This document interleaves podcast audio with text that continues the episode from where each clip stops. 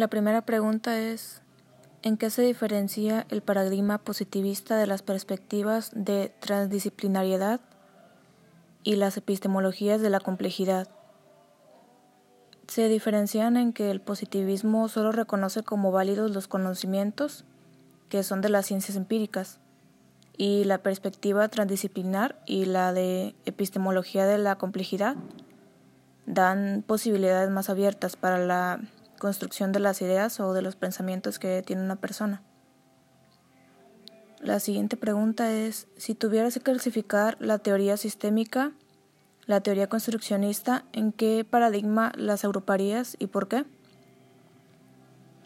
Yo las agruparía en el paradigma holístico porque es el que observa las cosas en totalidad y es decir, no las observa en individual, sino en una totalidad y además observa las interacciones que hay en esa totalidad.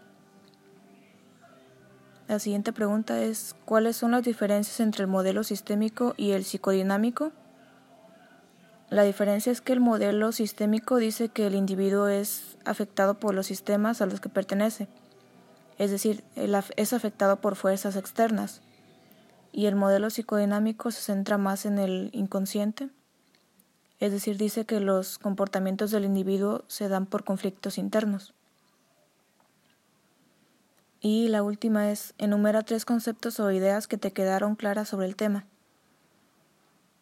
Me quedó claro el primer concepto que es el del positivismo, que es el que no admite conocimientos válidos de otros que no sean las ciencias empíricas, es decir, solamente las ciencias empíricas son los conocimientos que, que acepta.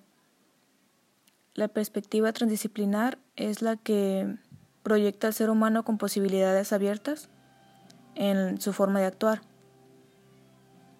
Y la epistemología de la complejidad propone un abordaje multidisciplinario para lograr la construcción del pensamiento, es decir, se centra en muchas disciplinas y no solo en una.